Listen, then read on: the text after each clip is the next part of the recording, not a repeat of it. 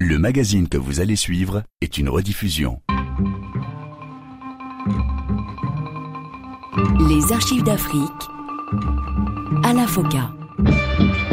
Bonjour à tous et bienvenue dans ce magazine consacré à l'histoire contemporaine de l'Afrique à travers ses grands hommes.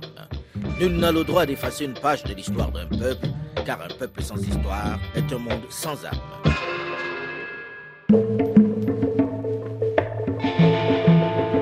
Après un sévère embargo de 7 ans qui a considérablement affaibli son économie et fragilisé son régime, Muammar Gaddafi, qui a enfin livré à la justice américaine les suspects de l'attentat sur l'avion de la compagnie américaine Panam, qui avait fait 270 victimes au-dessus de Lockerbie, reprend du poil de la bête. Le guide libyen retrouve sa place dans le concert des nations. Il peut à nouveau voyager, investir et retrouver ses avoirs qui avaient été gelés peut à nouveau rêver d'un dessin international. Suite de notre série d'archives d'Afrique consacrée à l'énigmatique Muammar Gaddafi. Invité Afrique. Chantal Leroux. Monsieur le ministre, bonjour. Bonjour. Euh, cinq mois à peine après la, levée de l'embargo qui a mis la Libye euh, au banc des nations pendant sept ans, euh, votre pays s'apprête à accueillir le sommet extraordinaire de l'OUA. Qu'est-ce que représente cet événement pour vous? Est-ce que c'est une revanche? Un événement historique, non seulement pour la Libye, mais aussi pour tous les pays africains. Événement historique, c'est sûr, pour la Libye qui accueille un sommet extraordinaire de l'OUA, l'Organisation de l'Unité africaine, à Tripoli, après ce long embargo de sept ans.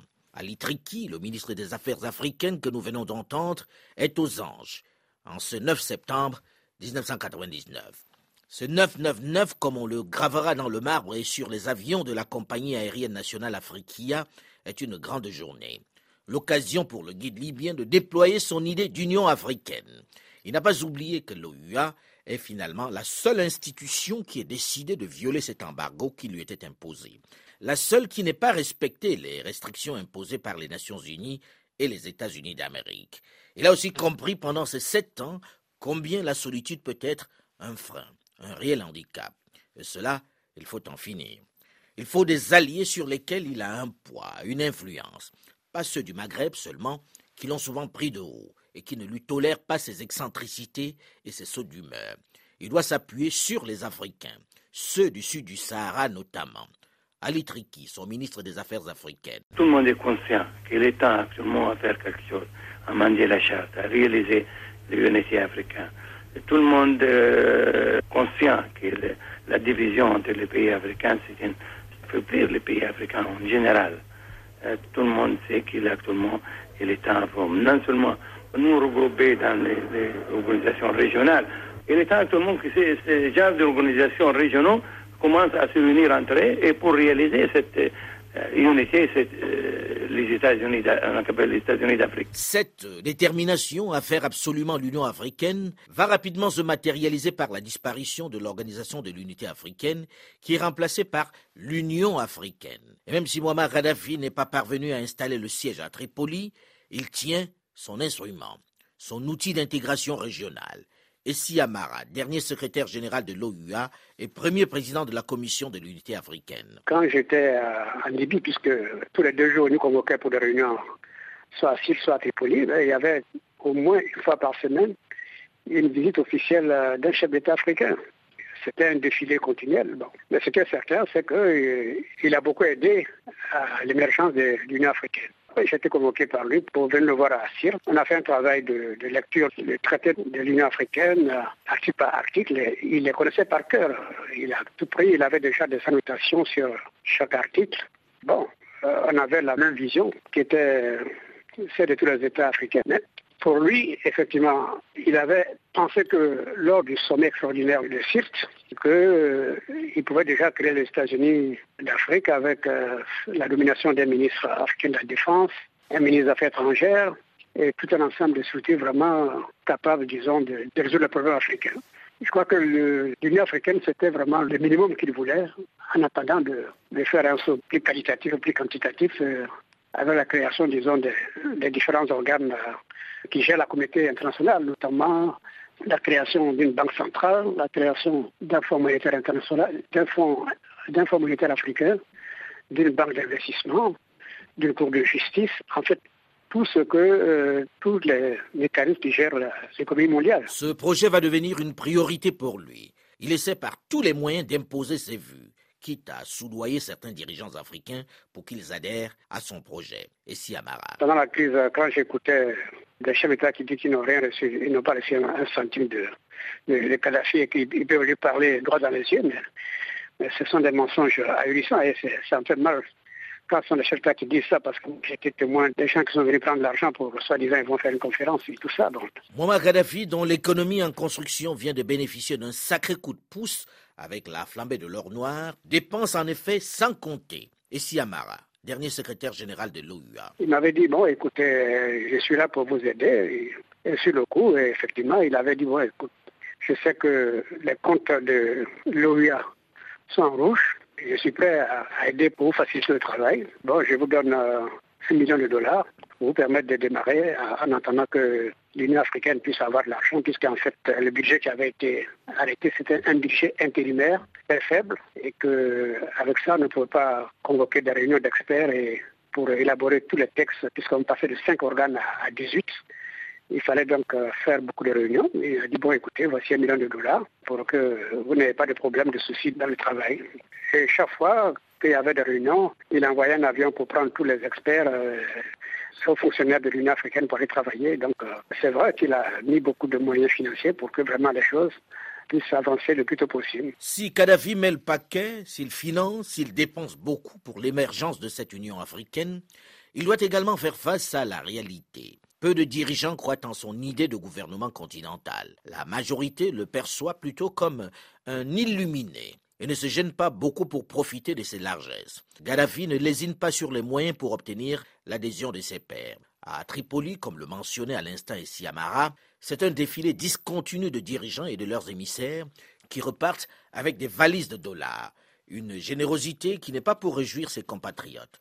Abdallah Wafi, ancien ambassadeur du Niger à Tripoli. Bah, générosité, oui, mais voyez-vous, encore une fois, euh, si on fait le bilan global, la générosité de libyenne était plus dirigée vers des individus, vers certaines euh, associations qui étaient plus ou moins instrumentalisées, que vers vraiment des actions de développement. Mhm. Moi, je me rappelle, par exemple, en tant qu'ambassadeur du Niger, quand Kadhafi avait visité le Niger, à Agadez, nous étions euh, sur le site de la vallée de l'Iraser, qui est un site euh, qui regorge d'eau souterraine pour lequel il y avait un projet que la Libye devait financer pour la culture de blé et qui aurait permis au Niger de bénéficier d'un développement durable en matière de production agricole.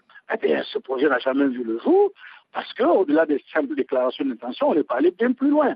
Alors que ce projet était un projet que nous, nous considérons comme très important, qui pourrait pu euh, contribuer à l'autosuffisance alimentaire au Niger. Donc, encore une fois, de façon durable, de façon pérenne, il n'y a pas eu de véritable, une véritable politique de coopération, d'intégration euh, au profit des, pays, y compris ceux euh, les plus proches, je veux parler de ceux de l'espace sahélo-saharien. Pour euh, mieux faire passer son idée d'Union africaine, de gouvernement continental qui ne jouit pas vraiment du soutien des dirigeants subsahariens, il va aussi s'appuyer sur les populations civiles, sur les artistes, les leaders d'opinion, les personnalités connues qu'il invite à coups de millions à Tripoli pour qu'ils aillent faire pression sur les opinions publiques, sur les populations, afin qu'elles bousculent, qu'elles contraignent leurs chefs d'État à adhérer un peu plus à ce projet. Et si Amara, ancien président de la Commission de l'Union africaine, raconte. Des, Africains de la diaspora, il y avait Khalif Beyala, il y avait Papa Wemba, il y avait des artistes, des top modèles américains, des noirs américaines. Bon, bref, euh, tout un ensemble, disons, de personnages et de personnalités. dit que oui, que, en fait, il faut mobiliser. Au niveau du gouvernement, a des problèmes. Donc, il faut mobiliser les populations africaines, la jeunesse, les femmes. Donc, euh, je vais vous charger d'une mission importante je mets à votre disposition un avion pour aller dans tous les pays africains qui ne veulent pas des États-Unis d'Afrique, parce que ces, personnes ne veulent pas le bonheur de leur peuple. Donc il faut aller sensibiliser les populations de tous ces pays. Je trouve ça quand même assez ahurissant. Comment on peut aller dans un pays, aller tenir une réunion contre le, chef d'État du pays? Il finit sa, réunion et me dit, bon, écoute, demain on va se voir. Bon, vous aurez un avion à votre disposition. J'ai dit, mais moi, je dis à Béché, j'ai dit, mais écoutez, je ne suis pas venu, je ne suis pas préparé, je suis venu pour euh, une audience euh, mhm. d'une euh, demi-heure. Je ne peux pas aller conduire une délégation. Dans la délégation, il y avait tous, les, tous ces artistes parce qu'ils disaient que c'était il avait choisi tous ces artistes parce que tous ces artistes étaient des personnalités connues en Afrique. Ils étaient écoutés par les populations africaines, les Papa Wamba, les Alice Payala, il y avait des princesses, des hommes des médias. Alors je dis non, moi je ne peux, pas, je peux pas conduire la délégation pour le moment. Et comme chez lui, on dit que quand on t'envoie, il faut savoir s'envoyer. Et il avait déjà programmé les, les, pays qu'il devait visiter. Le premier pays visiter, c'était l'Afrique du Sud. Et sans même me consulter, ils avaient déjà euh, imprimé des cartes d'invitation.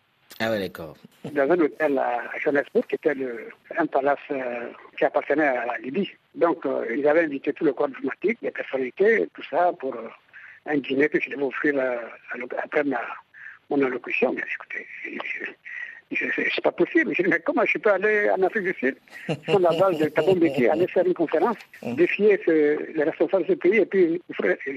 Non, non, je dis non, vraiment, je suis désolé, je peux pas. Je, suis arrivé à Abidjan, je dis non, je ne retourne plus. Le déplacement sera un échec, malgré le coût de cette opération. Mais il en faut beaucoup plus pour décourager Muammar Gaddafi. Le guide veut également s'illustrer par sa qualité de faiseur de paix. Dans la sous-région, il est désormais de toutes les négociations. Il s'implique notamment dans la médiation pour la question Touareg, tant au Niger qu'au Mali. Abdallah Wafi, vous qui étiez de la partie, qu'est-ce qui le rendait si puissant auprès des Touaregs? Pourquoi le redoutait-il tant? Il écoutait aussi. Quelles étaient ses forces de pression sur eux? Il avait des arguments son trébuchants. Ça, euh, il faut pas. il savait se faire entendre et comprendre, mhm. y compris des plus réticents. Et ensuite, il faut aussi dire que le sud libyen, pratiquement, a été le refuge naturel de beaucoup de populations touareg. Pas forcément des terroristes ou des gens qui allaient pour des activités subversives, mais vous savez que le pays, je veux parler par exemple du Niger, du Mali, et peut-être même dans une certaine mesure le Tchad, nous avons connu des cycles récurrents de sécheresse, de famine épouvantables qui ont décimé les troupeaux dans le nord de, de cette zone et qui ont contraint les populations à l'exil. Ces populations ont été, pour la plupart, accueillies euh, dans des conditions, bon, pas toujours euh, euh, agréables, mais elles ont quand même pu trouver leur place en Libye où je rappelle que les conditions de vie étaient beaucoup plus favorables, puisque avec la manne pétrolière, les produits de première nécessité étaient largement subventionnés, que ce soit en Algérie, que ce soit en Libye. Et il ne faut pas oublier aussi qu'il y a une forte communauté touareg dans le sud libyen, notamment dans la région de Rat, de Sabha et, autres. Donc, euh, il y avait quand même une forte communauté euh, touareg euh, libyenne, mais aussi émigrée du Mali, du Niger, qui se retrouvaient et ça permettait à, au guide libyen d'avoir une véritable euh, influence sur ces communautés-là. Peu à peu, le guide libyen devient, à la fois par ses arguments financiers, mais également par la stratégie qu'il déploie, l'un des principaux éléments stabilisateurs dans cette région sahélo-saharienne où le désert est un passage et une zone difficile, voire impossible à contrôler. Non, euh, moi, l'image que je garderai quelque part de, de pour me résumer, hein, mmh. c'était vraiment un pyromane pompier. C'est vraiment le sentiment que je garderai finalement de lui j'ai vu des actions dans lesquelles il a financé des actions de déstabilisation. Mais j'ai vu aussi, je l'ai vu aussi s'impliquer de façon sincère et y compris en finançant des processus de réconciliation pour aboutir à la paix et à la stabilité dans les pays. Mais il voulait euh, être incontournable, il voulait être euh, l'obligé de, tous ces chefs d'État. Quelque part, j'avais l'impression que le message qu'on nous envoie, c'était vous vous composez avec moi ou j'utilise vos propres euh, contradictions internes pour vous déstabiliser. Mais cela dit, je pense que vers la fin de, son régime, euh, euh, il s'était assagi et il y avait beaucoup plus d'approches formelles avec les gouvernements établis, avec les autorités établies, qu'avec ces groupuscules qui ont connu leur heure de gloire à Tripoli.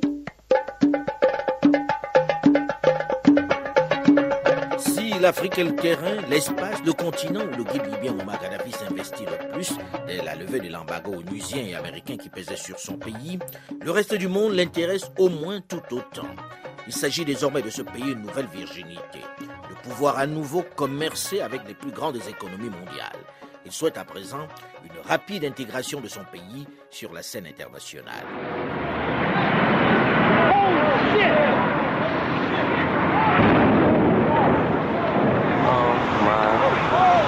Oh mon Dieu.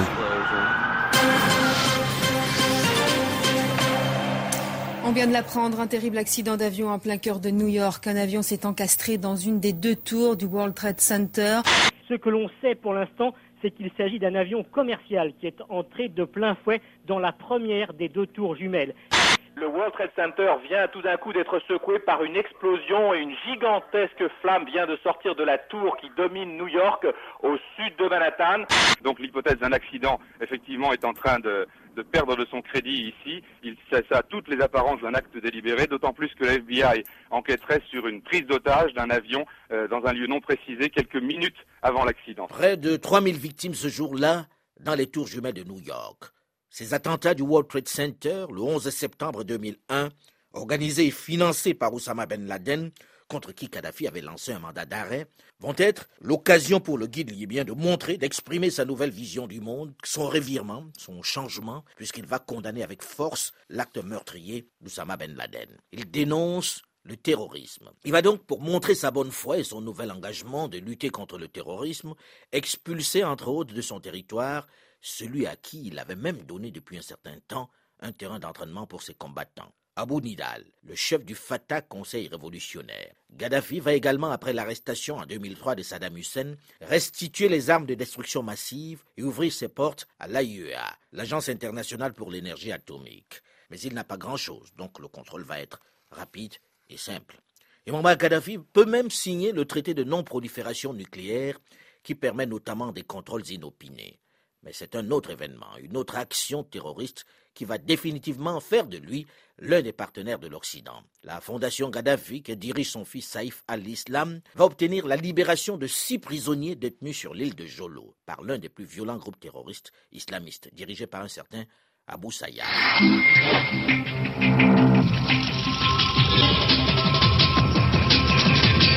Il reste encore 23 otages sur l'île de Jolo, dont trois Français, Stéphane Loisy, Jean-Jacques Le Garec et Roger Madura. Les six qui viennent d'être libérés ces dernières 24 heures doivent arriver dans la nuit à Tripoli, la capitale libyenne de Muammar Kadhafi. Muammar Kadhafi, l'ennemi de l'Occident, le fou, est désormais fréquentable. Ce changement de cap se manifeste sur le plan économique par la libéralisation de son économie. Le révolutionnaire met en place une économie libérale. Les entreprises américaines, notamment pétrolières, amorcent leur retour sur le marché libyen. Le guide peut enfin s'envoler en grande pompe vers Bruxelles, où il est reçu avec les honneurs par Romano Prodi, le président de la Commission européenne, et le Premier ministre belge Guy Verhofstadt. Le 13-14, France Inter, Pierre Veille. Le chef de l'État libyen, le colonel Kadhafi, est arrivé ce matin à Bruxelles pour une visite officielle de deux jours. C'est sa première visite en Occident depuis 15 ans. Le colonel Kadhafi retrouve peu à peu grâce aux yeux de la communauté internationale. Tout récemment, il a reçu la visite à Tripoli de Tony Blair. La Libye sort de son isolement. La Libye a été longtemps considérée comme faisant partie des États voyous. Apparemment, ce n'est plus le cas, comme le démontre cette visite du numéro un libyen sur place à Bruxelles, Pierre Benazé. Exceptionnellement, Romano Prodi s'est déplacé à l'aéroport pour accueillir son hôte de marque avant de retourner avec Muammar Kadhafi, toute sirène hurlante, à la Commission européenne. En ce moment, il rencontre donc Romano Prodi, le président de la Commission européenne. Celui-ci œuvre depuis 1999 et le début de son mandat à la normalisation des relations entre l'Union et la Libye, dont cette visite marque le début. À terme, la Libye devrait être invitée à prendre part au partenariat euro-atlantique. Le colonel Kadhafi sera ensuite reçu avec tous les honneurs par le Premier ministre belge Guy Verhofstadt, avant de rencontrer demain une délégation des grands patrons belges attirés par les opportunités couvre la levée des sanctions. À Tripoli, c'est le ballet des dirigeants occidentaux qui ont progressivement supplanté les chefs d'État africains dans la capitale libyenne. Les affaires ont repris. Faut prendre des parts de marché dans cet émirat pétrolier. Et Muammar Gaddafi en profite pleinement, narrant au passage quelques-uns de ces dirigeants qui hier encore le considéraient avec condescendance. Mais le Bédouin a de la mémoire. Jusqu'à quand va durer cette lune de miel? A-t-il fondamentalement changé? Rien n'est vraiment sûr, comme nous allons le voir dans la suite de cette série, juste après une nouvelle édition du journal sur Radio France Internationale. Rendez-vous donc dans une dizaine de minutes pour la suite d'Archives d'Afrique.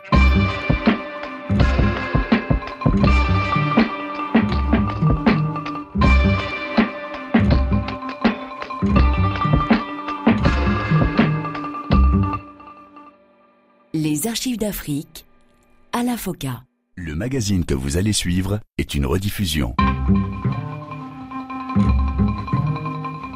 Les archives d'Afrique à la FOCA.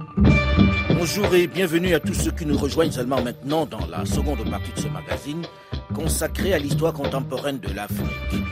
Nul n'a le droit d'effacer une page de l'histoire d'un peuple, car un peuple sans histoire est un monde sans âme.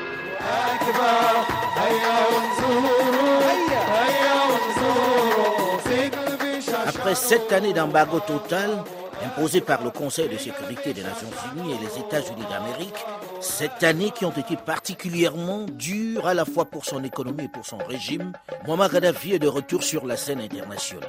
Il a dû céder et livrer à la justice anglaise les suspects qu'elle réclamait dans les attentats de Lockerbie, qui avaient fait 270 victimes, bien que leur culpabilité n'ait pas été clairement établie. Il a également payé une forte compensation aux 170 autres victimes de l'attentat du DC-10 du théâtre ce qui lui a permis de lever la fatwa économique qui étouffait son pays, bien qu'il ait réussi à protéger les auteurs bien connus et identifiés de l'attentat de Brazzaville-Paris. Désormais, il règne un peu sur l'Afrique avec à la fois le SENSAD, l'organisation des pays sahélo-sahariens qu'il a créée et qui regroupe déjà plus d'une dizaine de nations subsahariennes, mais également l'Union africaine qu'il a instiguée et dont il est le principal financier. Mais il est désormais également courtisé par toute la communauté internationale, par toutes les grandes puissances qui hier encore le peignaient comme un dangereux psychopathe terroriste.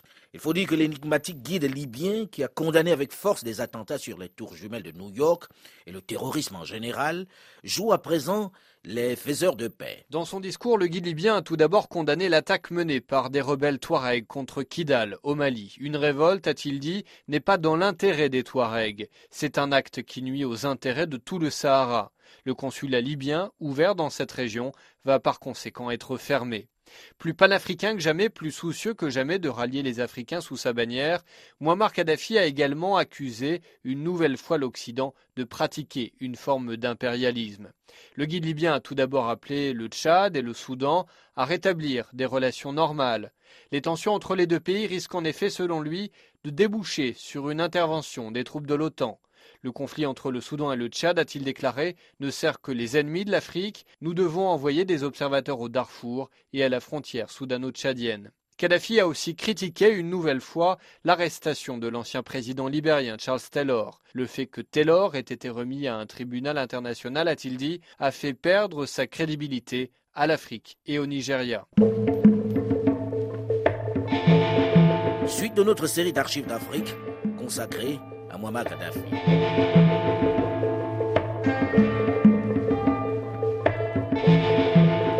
Désormais, c'est toutes les grandes puissances qui se bousculent à Tripoli. Fini les fâcheries et la diabolisation du guide, pourtant de plus en plus excentrique dans sa tenue vestimentaire et ses attitudes. On vient ici à la fois pour solliciter son aide dans la lutte contre l'immigration clandestine vers l'Europe, comme le fera dans un premier temps le président du Conseil italien Silvio Berlusconi, mais également pour engranger des contrats pétroliers dans cet émirat.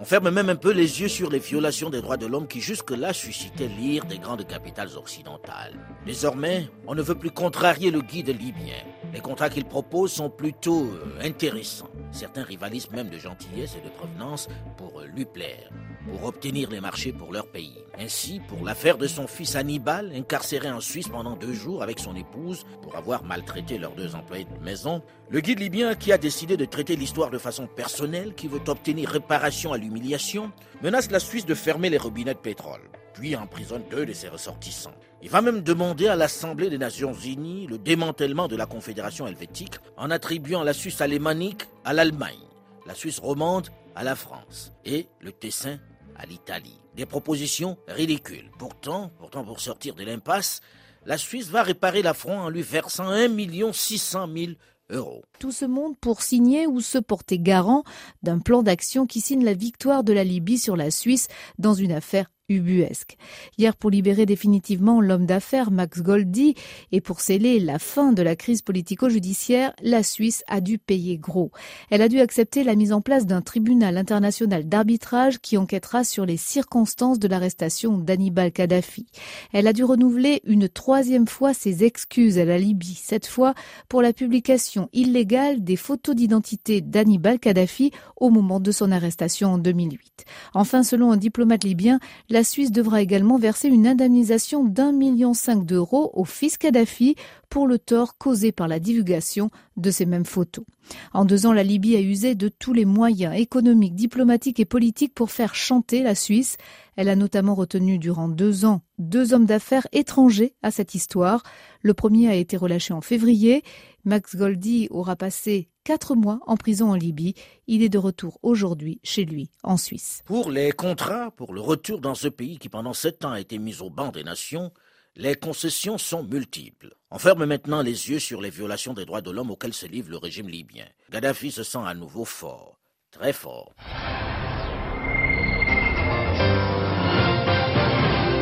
Un choc pour toute la communauté internationale. La Libye a condamné à mort cinq infirmières bulgares et un médecin palestinien. Ils sont accusés d'avoir volontairement infecté des enfants avec le virus du sida. Ainsi, dans cette affaire des infirmières bulgares et du médecin palestinien accusés d'avoir inoculé le virus du sida à 400 enfants à l'hôpital de Benghazi pendant plusieurs années, la communauté internationale va dénoncer sans jamais sérieusement prendre des mesures drastiques pour les sortir de leur prison. C'est justement après son élection que le président français Nicolas Sarkozy va prendre en main les négociations. Il faut les libérer sans faire perdre la face au régime libyen. Les Européens ont du mal à s'accorder sur le montant des indemnités à verser à la Libye. Tripoli va obtenir 452 millions d'euros pour les familles des victimes. C'est le Qatar qui avance la somme. Cécilia Sarkozy, l'épouse du président, est chargée de cette mission délicate. Nous sommes le 24 juillet 2007. Enfin libres. Les cinq infirmières bulgares et le médecin d'origine palestinienne sont arrivés ce matin à Sofia et aussitôt graciés par le président bulgare. Avec eux, l'épouse du président français, Cécilia Sarkozy, la commissaire européenne aux affaires extérieures et le secrétaire général de l'Élysée, Claude Guéant. C'est pas une nouvelle forme de diplomatie. Il y avait un problème à résoudre, on l'a résolu. Point. On l'a pas résolu seul, mais on l'a résolu. Et c'est la seule chose qui compte. Et naturellement que avec Bernard Kouchner, nous travaillons main dans la main. Il s'agissait de femmes, il s'agissait d'un problème humanitaire. J'ai pensé que Cécilia pouvait euh, mener une action euh, utile. Et ce qu'elle a fait avec euh, beaucoup de courage et beaucoup de sincérité, beaucoup d'humanité et beaucoup de brio, en comprenant tout de suite qu'une des clés, c'était dans la capacité que nous pouvions avoir à prendre toutes les douleurs en considération. Celle des infirmières, bien sûr, mais celle des 50 familles qui avaient perdu un enfant. Ça compte. Voilà. Ça compte. Et le business aussi. Puisque juste après, les affaires reprennent le dessus. Il n'aura pas perdu de temps. 24 heures seulement après la libération des infirmières bulgares, Nicolas Sarkozy pose le pied en Libye. À sa descente d'avion, le colonel Kadhafi n'est pas là. C'est dans un de ses palais bombardés par les Américains en 86 qu'il attend le président français. Les hymnes se succèdent sur le cœur du guide suprême, son rêve d'Afrique unie.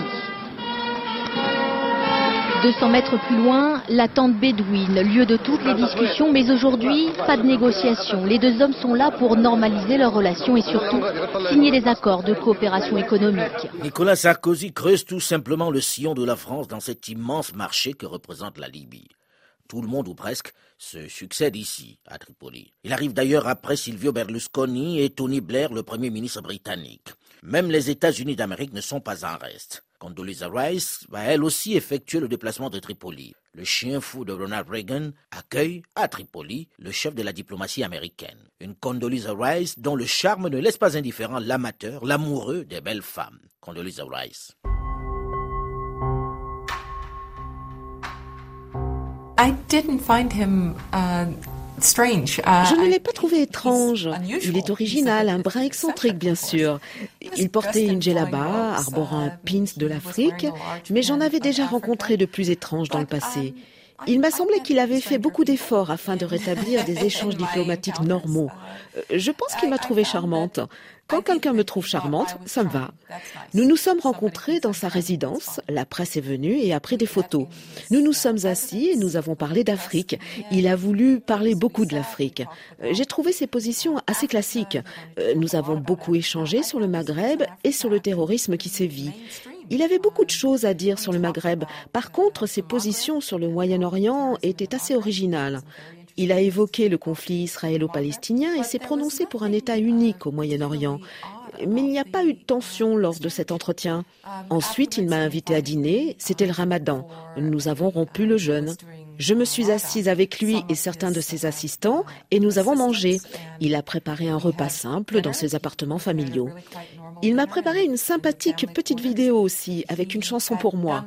On y voit des photos de moi avec des présidents chinois, russes, ainsi de suite. Mais d'une certaine façon, cette rencontre euh, n'avait rien d'insolite.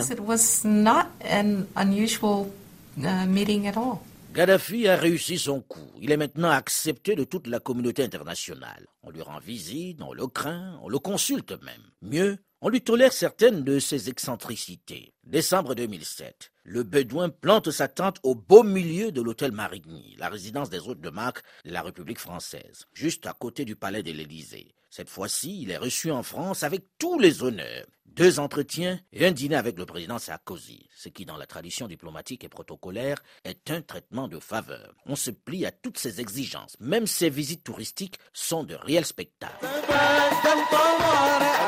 Muammar Kadhafi a plus d'une heure de retard quand il fait son entrée au pavillon Gabriel en costume noir accompagné de quelques Amazones. Dehors, les femmes qui avaient un email d'invitation plutôt qu'un carton ont dû rebrousser chemin, comme Albertine. Ça fait depuis 15 heures que je suis là debout dans le foie. Je suis un peu quand même navrée quand on invite les femmes pour les problèmes des femmes et que les femmes arrivent, qu'on n'entre pas, c'est vraiment gênant. Elles sont plusieurs centaines à avoir pu entrer. Beaucoup portent le foulard. L'organisatrice, présidente d'une association pro-libyenne, donne le ton. Excusez-moi, mesdames, je vous demande qu'il n'y ait pas de questions qui puissent déranger. Nous sommes là pour recevoir notre hôte. Nous l'aimons beaucoup. Nous ne voulons pas dire des choses qui puissent le fâcher. Tout ce spectacle, naturellement, suscite quelques réactions, de nombreuses critiques dans l'opinion et dans la classe politique. Ce qui me dérange, c'est qu'il arrive un jour de célébration des droits de l'homme. Je serais encore plus gêné si la diplomatie française se contente de signer des contrats commerciaux sans exiger de lui des garanties en matière de droits de l'homme. C'est un devoir. La France n'est pas qu'une balance commerciale. Ces propos de Ramayad, la secrétaire d'État aux droits de l'homme, vont nourrir le concert de critiques qui accompagne cette visite du Muammar Kadhafi à Paris. Un climat qui plaît bien au guide qui en rajoute lorsqu'à la télévision, on lui pose la question de savoir si son homologue français lui a fait des réflexions sur les droits de l'homme. Tout d'abord, nous n'avons pas évoqué, moi et le président Sarkozy, ces sujets. Nous sommes amis et proches collaborateurs. Ça n'a pas été évoqué. Pas du tout, absolument pas. Nous avons évoqué les questions de coopération entre les deux pays. Nous avons évoqué tous ces contrats dans différents domaines et dans l'intérêt des deux pays. Nous avons parlé de la coopération euro-africaine, de l'Union méditerranéenne. Aujourd'hui, la question des droits de l'homme ne se pose pas. La Libye est arrivée à bon port en instaurant la démocratie populaire directe. Il n'y a pas d'élection en Libye parce que les Libyens n'élisent pas leurs dirigeants. Ce sont les Libyens qui se dirigent eux-mêmes. Mais il y a aussi des prisonniers politiques en Libye. Non, non, il n'y a pas de prisonniers politiques en Libye. Qui a dit ça? Celui qui prétend cela qu'il se rend en Libye et qu'il cherche. Il n'y a pas un seul prisonnier politique en Libye. Muammar Kadhafi, provocateur, va même ironiser sur le sort des immigrés vivant en France et sur les droits des femmes bafoués selon lui dans ce pays. Nicolas Sarkozy justifie cette visite à Paris. Il a signé d'importants contrats. Ce sont des contrats extrêmement importants et d'ailleurs de ce point de vue, je voudrais préciser les choses. Lorsque je suis devenu président de la République, chacun pointait le déficit de la balance du commerce extérieur français, en disant que l'un des problèmes de notre économie, c'est que nous étions en déficit là où les Allemands étaient en crédit.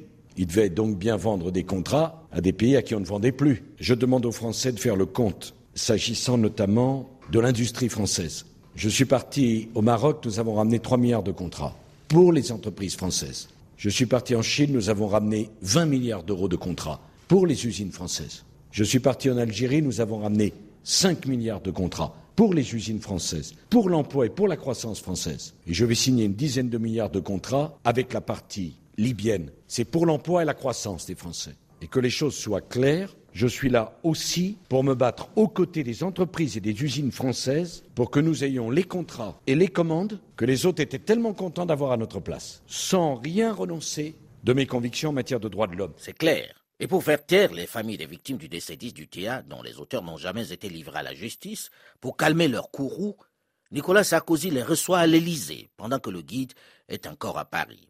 Mais le plus important sur le moment, ce sont les contrats. Et Paris n'est pas la seule à avoir adopté cette option. Muammar Gaddafi va encore être reçu en grande pompe par d'autres grandes nations. Mais le vent tourne vite en politique. Et l'hôte de Mac risque, dans les années qui vont suivre, de connaître ce qu'il redoutait le plus, comme il l'écrivait lui-même dans son livre autobiographique. La colère du peuple, de la masse, qui vous adule l'instant d'avant et vous massacre un peu plus tard. Il souffle comme un vent de liberté dans la partie nord du continent en cette fin d'année 2010. Certains l'ont appelé le printemps arabe. Un printemps que le guide regarde avec euh, peu d'intérêt. Et pourtant, et pourtant, des temps difficiles s'annoncent. Suite et fin de notre série d'archives d'Afrique consacrée à Muammar Kadhafi la semaine prochaine, même heure, même fréquence. Mais en attendant, vous pouvez d'ores et déjà réécouter cette émission sur le site de RFI à la rubrique podcast ou sur archivesdafrique.com ou tout simplement sur votre téléphone portable en téléchargeant gratuitement l'application Archives d'Afrique sur iOS ou sur Google Play. Vous pouvez également continuer de réagir sur notre page Facebook, la première sur notre antenne, avec ses 600 000 amis. Delphine Michaud, Olivier Raoul et Alain Foucault nous vous donnons quant à nous rendez-vous la semaine prochaine, même heure, même fréquence.